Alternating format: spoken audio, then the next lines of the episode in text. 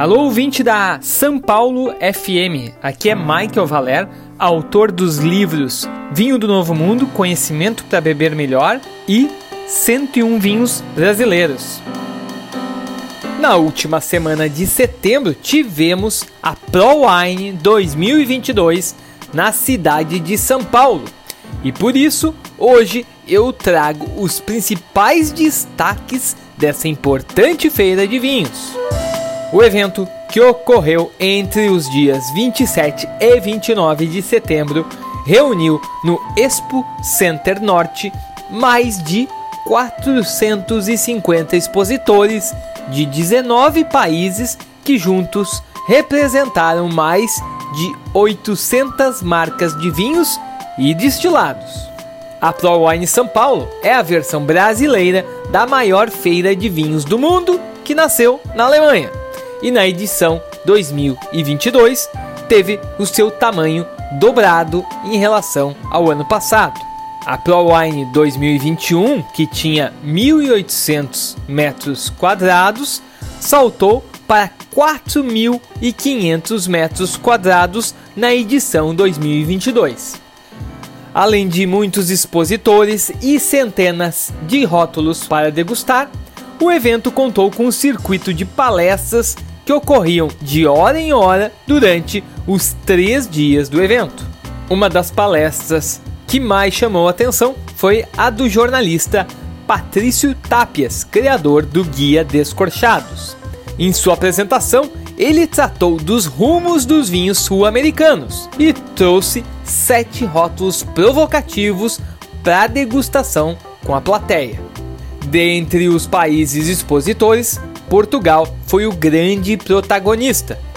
Além de vinícolas com estandes próprios, a presença de pequenos produtores em espaços compartilhados também chamava atenção.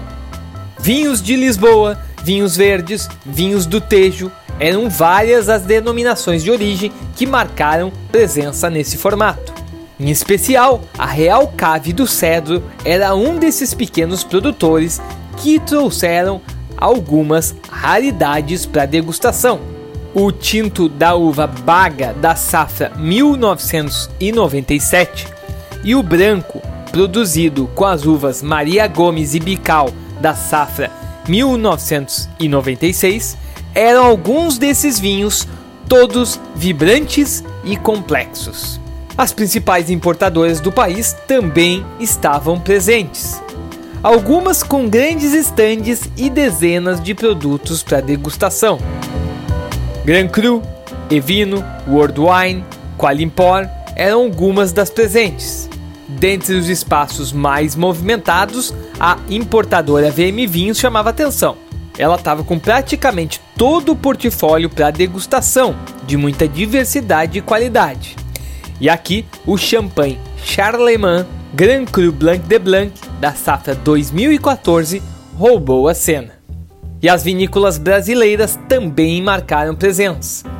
Eram mais de 65 produtores de diferentes estados brasileiros. Além dos tradicionais produtores gaúchos e catarinenses, a feira ainda contou com vinícolas dos estados de Goiás, Bahia, São Paulo e Minas Gerais o branco de alvarinho da Guaíba State Wines, o tinto de Cabernet Sauvignon chamado Primiero da Village Bassett, o tinto da uva Rebo da linha Generazione da vinícola Dom Afonso, o tinto Blend de Barricas da vinícola Cave Antiga, o Chardonnay barricado da Marzarotto e o Dom Raul, um merlot de uvas pacificadas da vinícola Rar, foram alguns dos vinhos brasileiros que se destacaram na feira.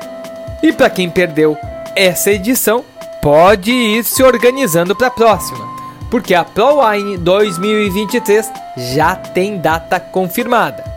Ela vai ocorrer entre os dias 3 e 5 de outubro, também no Expo Center Norte. Então, pessoal, hoje eu fico por aqui um grande abraço e bora beber bonzinhos!